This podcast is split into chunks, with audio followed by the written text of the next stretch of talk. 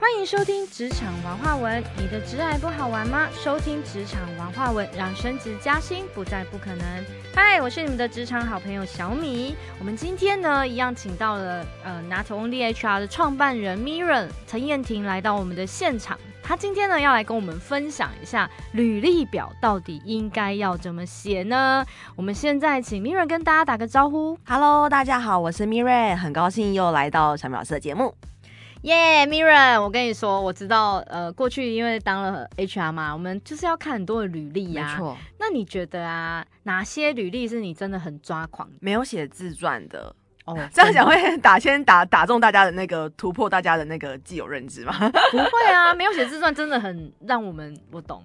对，因为像呃，比如说以西方就是可能比较西方的文化，他们就是没有自传嘛。可是我觉得以台湾人来说，就是其实自传是一个可以表达你呈现你的表达能力的地方。没错，对，就是你的文字表达能力跟你的逻辑。举例好了，像是我以前找过很多工程师嘛，他们的自传是那种很条列式，然后是可能没有逗号就直接断行，就他们是没有逗号直接就断行，然后可能就是就是一句。但是我觉得这是很符合工程师他们的逻辑跟表达模式，所以我觉得其实包含我找的第二种职务类别是最多的是行销，嗯那他们的自传就变成是很很文案，然后很懂得怎么知道去包装，，对，跟打自己的那个就是亮点，对，所以相比之下，其实很会文案的行销他的自传，跟可能文案力没那么好的自传，它其实会有很明显的落差。我懂。所以那种没有这种，我就觉得就是很很可惜，就失去了加分的一个效果。对啊，我有看过那个很很扯的自传，你知道吗？就是写说，哎呀，我就是一个三十几岁的人，知道自己什么拼不过二十几岁的年轻人，然后想说，你这自传可以这样写吗？然后还有那种很奇葩的自传哦，说那个没有加，他说没有加呃班费的不要来找我。对对，然后啊，当然我觉得他是捍卫自己的权益，我觉得没关系，但是需要这么诚实吗？对，就是我觉得负面文字都比较不好一点。就是如果请勿，就是哎，请勿怎么讲呢？什么什么产业勿怎样怎样怎样？我觉得就是比较比较太太太直接了。其其实你看啊、我们都知道履历表其实就是广告嘛，它的广告嘛。啊你，你去买一个东西，呃呃，就我们通常都是看到广告，觉得哇这个好棒哦，对不对？然后我们才会想买嘛。对结果你自己铺路说哦，这个功能性不强，我脑子有洞哦，这样子，你 谁会想要用你呢？对啊，就是我觉得就像刚刚讲到是广告，所以它是里面的栏位、工作内容跟你的工作间都只是一个栏位，嗯你能够真的去比较渲染的就只有自传。没错，所以其实自传尽量当然就是写呃自己的功能性，嗯或者是自己的强项亮点，就是刚刚 Mirren 有提到嘛，就是哎、诶其实这样就会蛮可惜，如果都没有写到自己的亮点的话，对不对？对，对，所以所以除了哎、你觉得没有写自传之外，还有没有什么你觉得 NG 履历？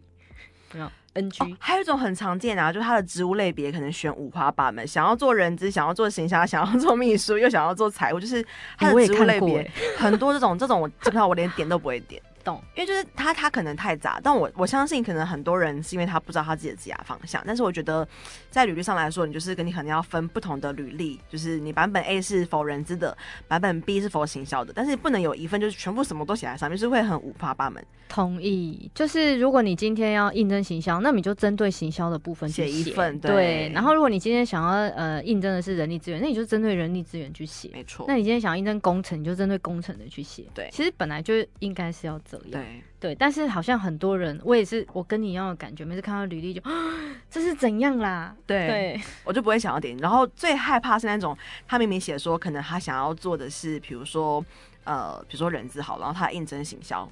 就他的他的履历其实是他想要应征人资，他的希望职务类别是写人资，但他应征的这个职务是行销，这么酷，也很常见。然后我的客户都问我说 m i r a 这是正常的吗？我说这是这是正常的，因为很多人都会这样子，你习惯就好了。嗯、对啦，对，但就会让我想到，就是外面跟里面不一样嘛，对对不对？OK，那我想问一下 Mira，你通常看一份履历需要多少的时间呢、呃，如果是判断要不要看继续认真看下去的话，大概只需要可能三到五秒，就是会决定要不要继续认真看下去。三到五秒，好，你看哦，Mirren 的状态是三到五秒，也就是说呢，一开始点开的那一瞬间，就可能让 Mirren 会决定要不要继续看下去了。对，像刚刚提到的嘛，就是你的希望植物类别嗯。如果你希望植物类别是哎、精准的，好，那就是会继续可能多加个一秒。然后如果你的呃你的职缺工作内容写的很完整，然后你有写自传，很就确确认这封履历是完整的，就继续往上看。所以这三到五秒其实是先扫过看一下，说这个资讯是不是有没有残缺，然后有没有什么奇怪的地方。对，那那你会有呃会受不了那个字一直打错的吗？或者火星文？哦，会会会哦，火星文不行，字可以打错，但不能火星文。对对对，就是会会觉得不太，因为毕竟。不能说不正式，除非它有它的效果在。嗯，除非说你真的是可能把它写一个很华丽的文案，然后非常的吸引人，那就是另当别论。可是如果你是写的，就是你是就是没有任何的策略性，然后就一堆火星文的话，就是这样子，就是那个这样那个这样子，我觉得不行。嗯嗯，对。哎，那你有没有看过一种是写那种类似像散文那种？不是，我就曾经看过一个，他写说，他说什么？嗯，今天的天气非常的舒爽。然后他说：“但是呢，让我想起了我在江湖的什么什么。我想这是什么？他要应征什么职位？我好好奇哦。他应征的，我记得没，如果没有记错的话，应该是那个工程师。哦，他算是一个比较多情的对工程师吧？因为工程师我们印象中都是比较那个呃逻辑型。对，但这个写法很像是。”作家对，那如果看到这种人，你会怎么样？当然，如果他的硬实力就是比如说他的 coding 的专呃专案经验很丰富，然后能力很强，还是会约面试啦。但是会跟单位主管特别讲一下，说哎，他的有一个特别的兴趣是 就是写作。那那如果这样综合考量，你会在什么样情形下决定要通知他来面试？你看完了什么？你会？当然，前面你刚刚已经提到硬实力嘛，对不对？因为你这个实力真的过硬，我不找你都对不起我主。没错，对。那再来呢？你觉得除了嗯，还有什么？呃，如果我们现在说好，假设说我们分成有经验跟没经验，就是假如说我们今天要找的是有经验的，就是那种我们一定要接战力的那种人，觉得他可能是那种比如说在职相关经验五年以上，那这种是一定是看他相关经历啊，相关经验漂不漂亮。然后如果他写到一些很关键的字。例如说，他要写到一些他的工作成果哦，然后他自传又写到一些他的做法，那就马上打电话拿起来就打了。对，大家只需要不到一分钟就可以马上判断，就可以马上打电话或者马上就是发邀约。嗯，对。那如果另外一种是可能我们要找的是完全 junior 的，你可以是零经验的那种，比如说像是呃人资助理啊、行销助理的话，那我觉得我会主要是看他的学经历，比如说有没有实习，那或是呃你的科系，或者是比如说你的自传，你到或是你的作品集，还有你的校外活动。嗯，对，那就来判断说要不要约他面试，因为我觉得我常跟大学生说，就是。呃，科系其实不会是重点，但是你到底你的校外，我自己其实蛮重视校外活动。没错，因为我觉得校活动是可以看出你怎么去管理你自己，因为那些都是你自主学的嘛，不是学不是学校帮你安排的，不是学校帮你说你一定要上什么课，你要上什么学分，都是你自己去决定你要参加哪个社团。对对，所以校外活动它的。丰富程度，他担任的干部或是他的多元性，其实也会影响我要不要邀约这个 junior 的人来面试。嗯，我们确实看的点都差不多是这些，因为我所以，我都会蛮建议，就是在在校的大学生可以去打工，甚至于是实习，因为如果你在实习的过程当中，他觉得你表现好，很多时候他就是在等你毕业而已。对，等你一毕业，他就直接把你害了进去。没错，这样，所以他也不失成为一个你的跳板。没错，所以我会建议同学们，如果在大学的同学们真的有时间可以去做。一个实习或打工的，因为这些都能够让你增广见闻，嗯，然后也可以知道自己的状态是什么，喜欢或不喜欢，这样对，都可以去做一个尝试，这样。而且很多的机构都有那种，呃，像是小周末有那个养成嘛，对啊。然后像很多的一些社服机构，他们有所谓的志工，或者是一些可能实习生，或是一些小伙伴。那参加这些社团，我觉得它是对于你的认识，对于你这个这个。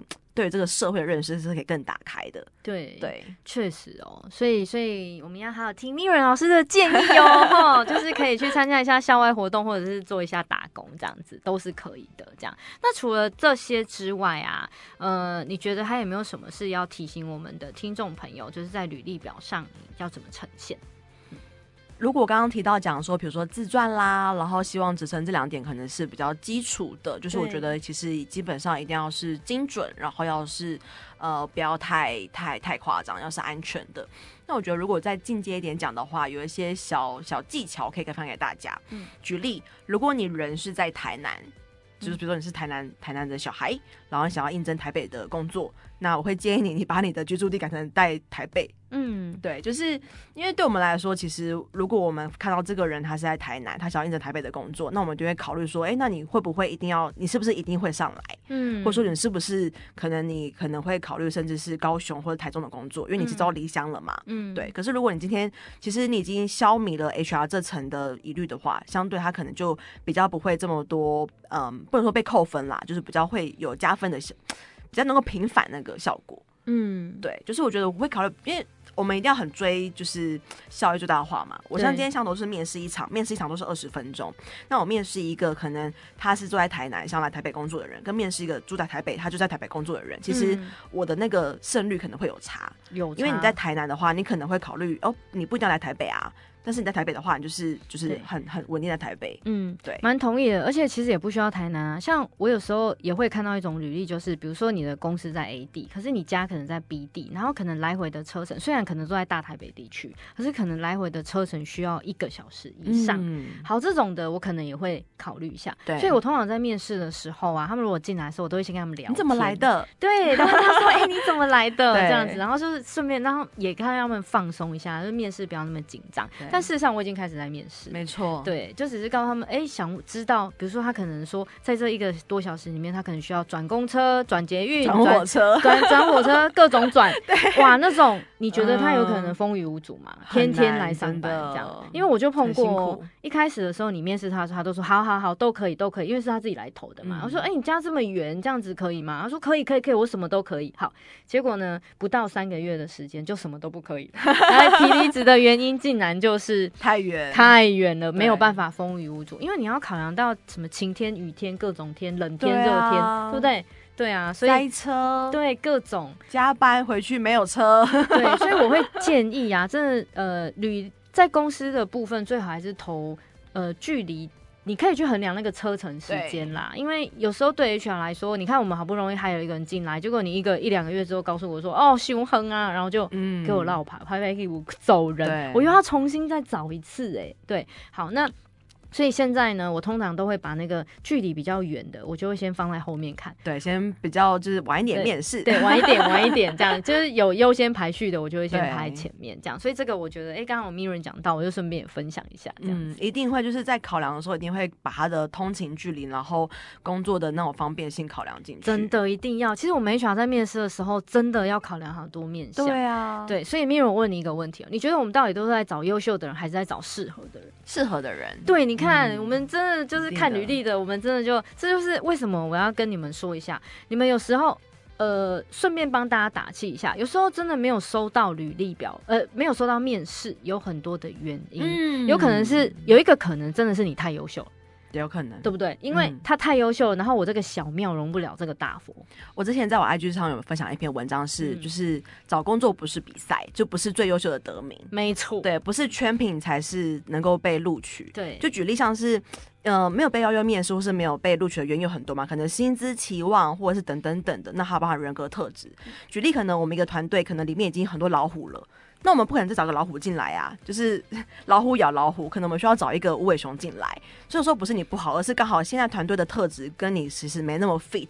maybe 团队的人老虎离开之后，我们哎、我们就需要一个老虎了，这时候就可以找你进来。对啊，对，所以这就是说，为什么你本身一定要先了解自己的人格特质是什么？你看，你如果呃是一个呃规规矩矩的人，把你丢去那种流行性产业，你觉得会不会很容易挂掉？就会跟不上。对吗？那那你是一个 哦很流行性的人，很强，然后呃天马行空、创意很多的人，我把你丢去传产，你会不会挂掉？啊、一定会嘛？所以所以我才说，孩子们找工作前，请先认识自己好吗？这真的很重要，这样你才有办法找到一个比较真的属于适合自己的工作。也才可以去判断到底，哎、就是得失心嘛，这么说，就是才不会觉得说，哎、这份工作什么我没有录取，你就才能够判断说，哎、其实我好像也没那么适合这份工作。对啊，其实其实很多时候，呃，在不了解自己的状态下，真的很容易找找错工作。那你知道，人一产生挫折的时候，哇，那个挫折感可能如果没有没有复原力的状态下，他可能就会一直挫折循环下去。对对，可是你只要找对工作，我跟你讲，你不觉得这样吗？人是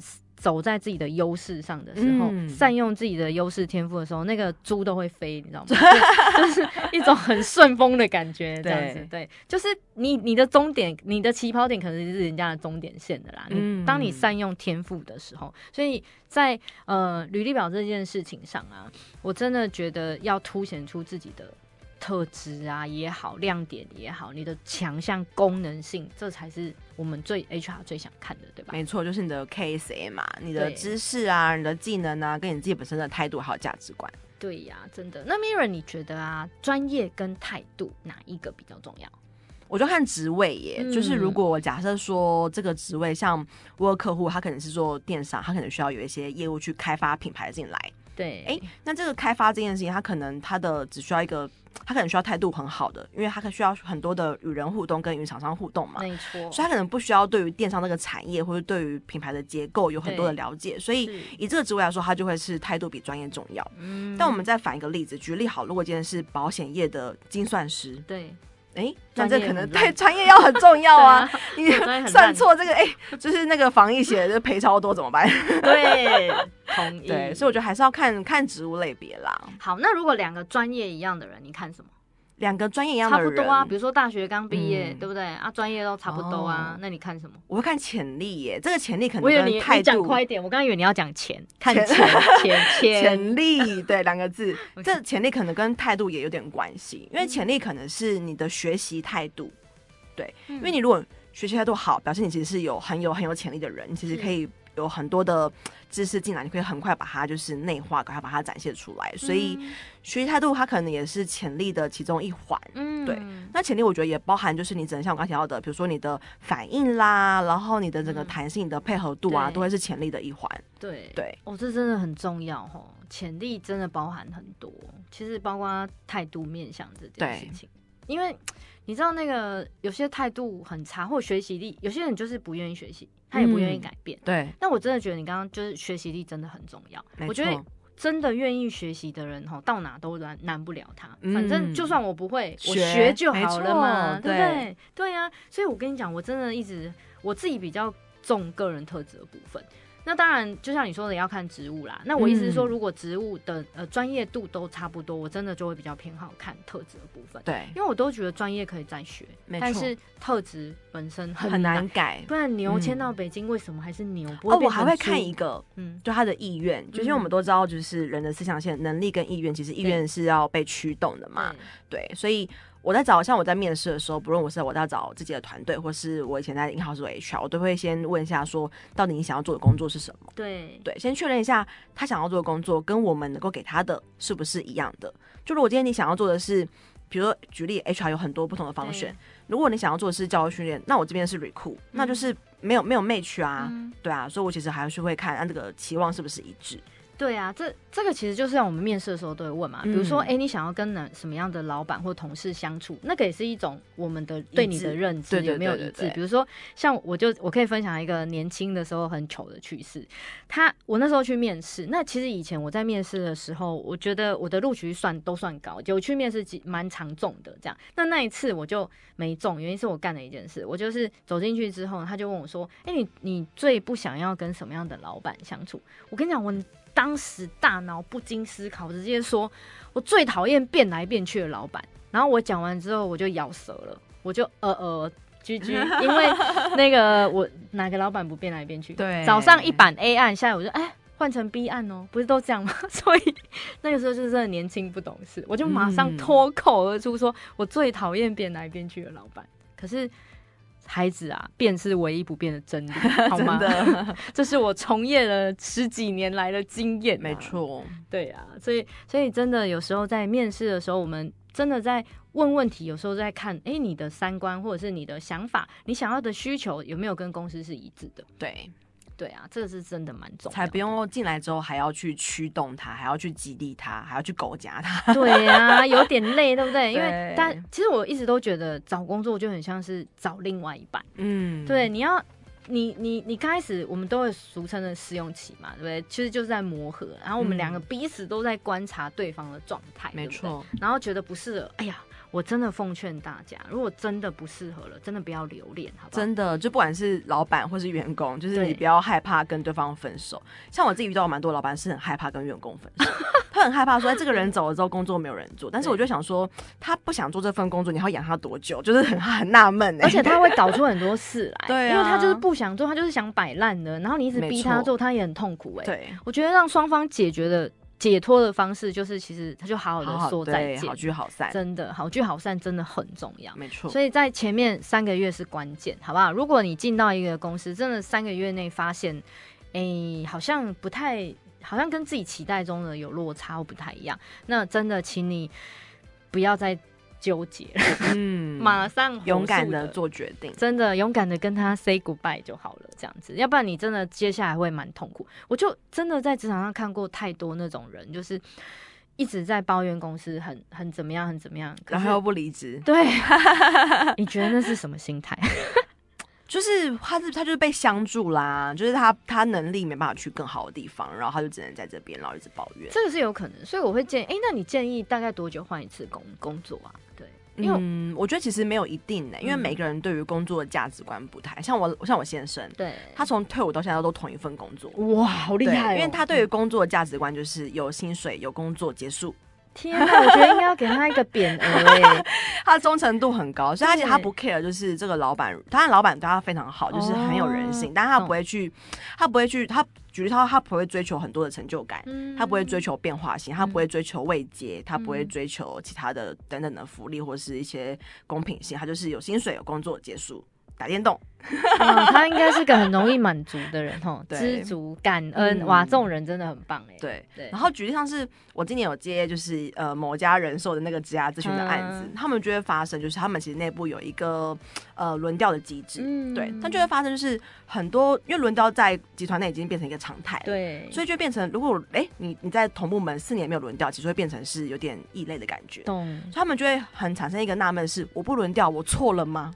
哦，对，就是别的部门会觉得说，哎、你怎么都没有轮调？因为大家轮调很频繁，嗯对，所以他们就会问我说：“你们觉得就是一个工作要做多久轮调？”然后我就跟他们说，嗯其实没有没有一定啊，就对是啊，对，就大家对于工作的价值观不一样。确就是你你想轮，你想换就换，你不想换就不要换。对，我们要尊重彼此的自由意志啦。对，因为嗯工作其实呃，很多人的呃工作是每个原因真的不同，有些人是对为了钱，有些人只是为了自我实现。交朋友的，对，有些人对交朋友，有些人真的是交朋友。对，所以其实真的每个人工作的理由百百种不同，有些人真的嗯是有经济压力。对，对那不管是哪一种理由，我觉得大家都彼此要尊重。对，就不要觉得说，哎、你没有这样，你很奇怪。对呀、不要不要批判自己，也不要批判别人。因为我我真的发现，我常常在做那种不管是致癌个案，或者是做心理个案的时候，其实真的很容易发现，大家都会有个问题是自我批判。就是社会比较，就觉得别人都这样，然后那我比别人怎么样怎么样？对，可是其实我们在工作的这件事情上，我觉得只要比自己更好就好了，嗯你就比较不会有那么心中那么多的纠结跟小九九出现。对，还是要回归到自己身上。真的真。哎，真的 Miren 今天真的讲太好了。那 Miren 在节目的最后，你有没有想要跟我们的听众朋友，就是建议一些什么？比如说在写，不管是写履历啊，或者在找工作的这件事情上呢？